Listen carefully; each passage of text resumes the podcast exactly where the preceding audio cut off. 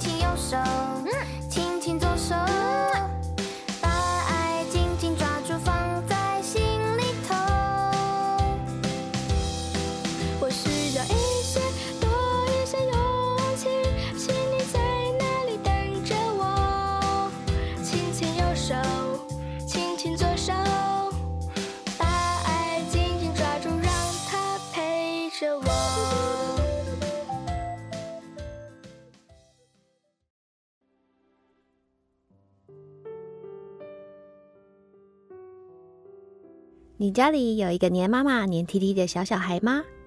你走到哪里就要跟到哪里。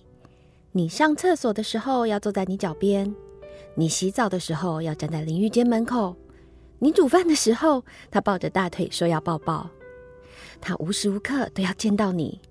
如果你一离开他的视线，他就哭得好像天要塌下来了。或者是你有一个刚入幼稚园的新生。每天早上要去上学前，总是泪眼汪汪的狂哭暴哭。好说歹说的十八相送到了学校之后，你正担心他会不会在学校也一直哭时，老师却传来他和同学开心一起玩的照片，让你怀疑起每个早上的那一出哭闹剧其实没有发生过。你松了一口气，想说适应了吧，开始喜欢上学了吧？但是第二天早上哭闹还是一样存在。孩子说着不要去上学，不想去上学。你是坏妈妈、坏爸爸才叫我去上学。以上的情形，我的大儿子十岁的小花生经历过，我的小儿子两岁半的小米粒正在经历中。这是儿童在成长阶段中多少都会经历的过程。他们正在面临人生中最初的烦恼——分离焦虑。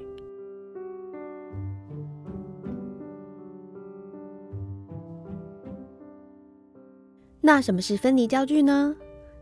分离焦虑就是当主要照顾者离开孩子的视线时，孩子会显现的焦虑反应。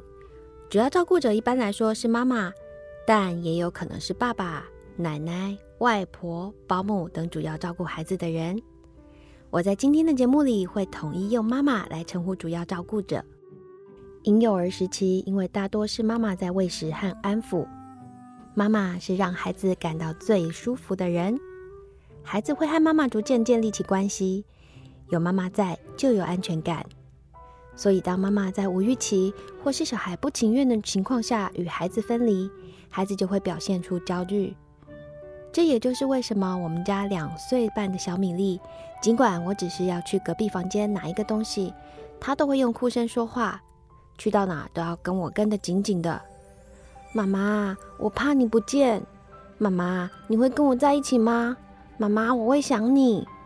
这是小米粒最常跟我说的话。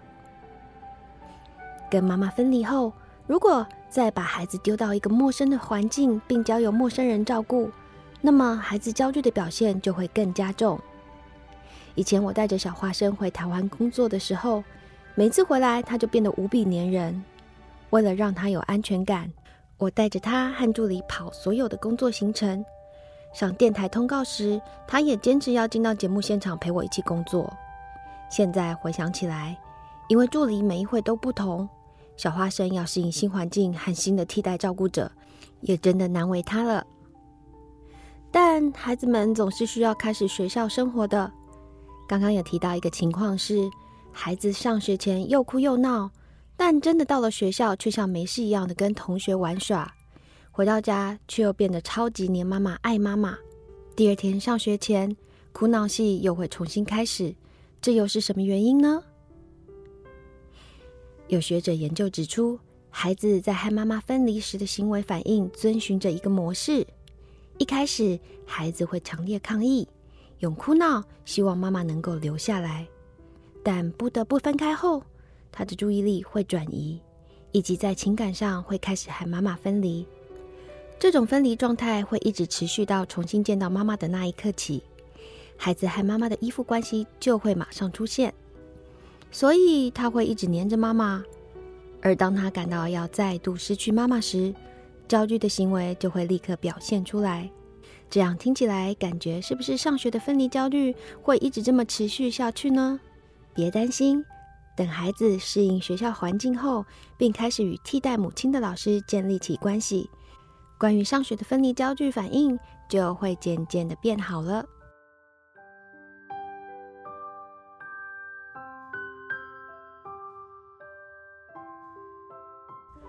那么有什么方法是可以让我们一起陪伴孩子去面对分离焦虑呢？我从书上看了一些方法，加上我自己的亲身体验来分享给大家。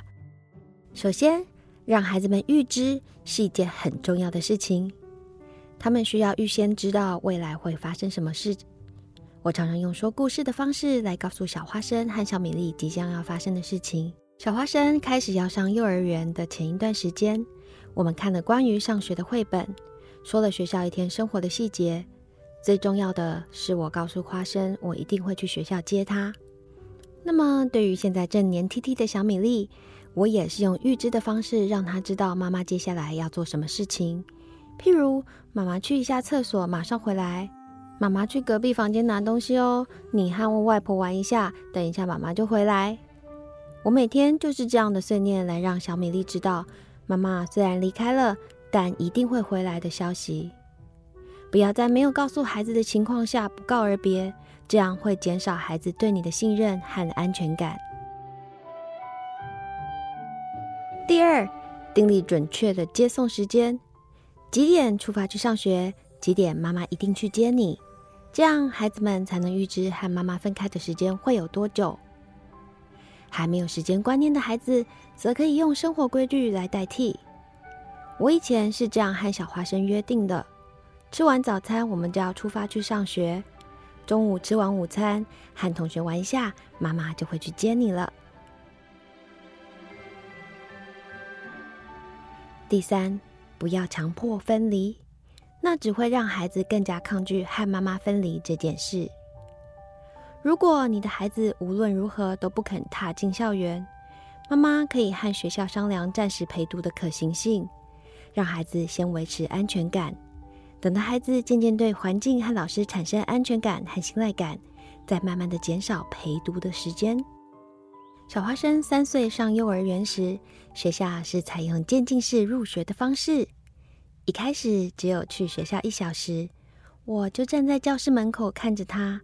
接着慢慢增加上课的时间，直到孩子完全习惯了为止。那时候，小花生对于上学的分离焦距反应并没有那么的强烈，或许就是因为渐进式入学的关系。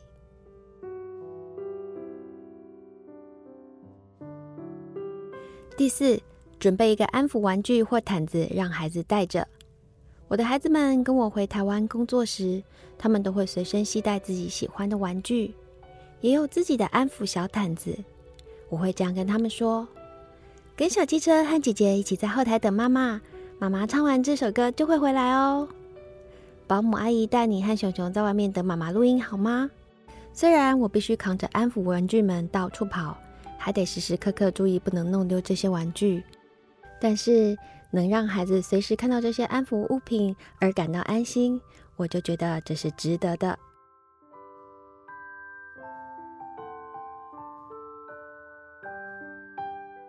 另外，家长也要练习和缓的面对孩子们焦虑的情绪。有时候因为上学上班快迟到了，孩子还因为分离焦虑而哭闹，这个时候家长们难免会带入自己的情绪。但是这样的负面情绪其实会影响到孩子。妈妈在生气，是不是不喜欢我了？那他在生气还会来接我吗？孩子可能心里会有这样的疑问，而感到更加的焦虑。所以，临床心理师王一中建议我们家长要先把自己的情绪放在一旁，拍拍孩子，抱抱他，先让他把焦虑的情绪缓和下来。同时，我们也要和孩子一起练习，慢慢的、和缓的说话。越是焦虑的时候，越要慢慢说。这一点也是我很需要学习的事情。最后，我们可以教孩子如何自我安抚。和我一起创作歌曲的亲子作家洪淑清老师，在他的双胞胎女儿左左右右小时候面对分离焦虑的时候，是这样安抚孩子的。他在左左右右上学前，亲亲他们的手，跟他们说：“妈妈的爱在这里，把爱吃下去，就会有勇气去上学了。”这个吃爱就是一个自我安抚的行为。后来，我和淑清老师一起把这个故事写成了一首歌。也是大家节目一开始听到的歌曲，歌词里头写着：“亲亲右手，亲亲左手，把爱紧紧抓住，放在心里头。”希望孩子们都能够吃着爱，感受到勇气。节目的最后，再次为大家献上这首为分离焦虑而写的歌曲《勇气》。希望不管是大人还是小孩，面对分离焦虑时，都能够有满满的勇气。也希望这集节目有帮助到你们的育儿生活。如果喜欢星子的 Podcast，请记得订阅节目，也可以分享给周遭有需要的朋友哦。也欢迎留言告诉我你对这一集的想法和建议。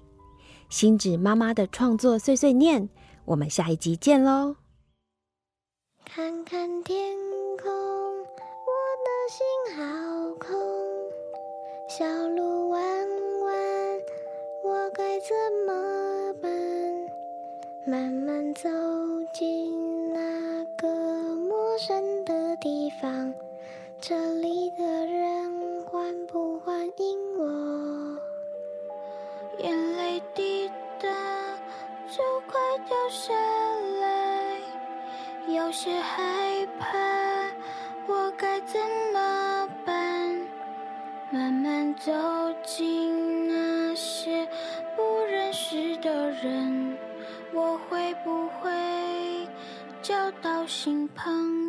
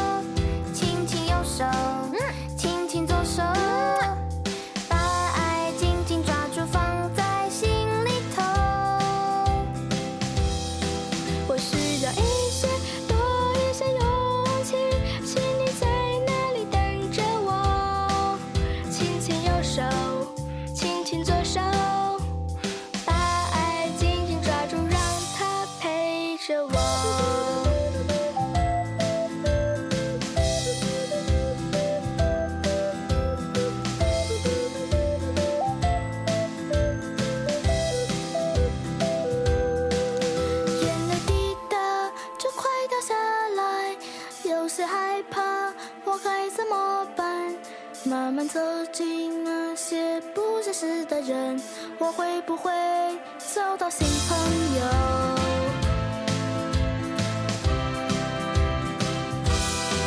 我需要一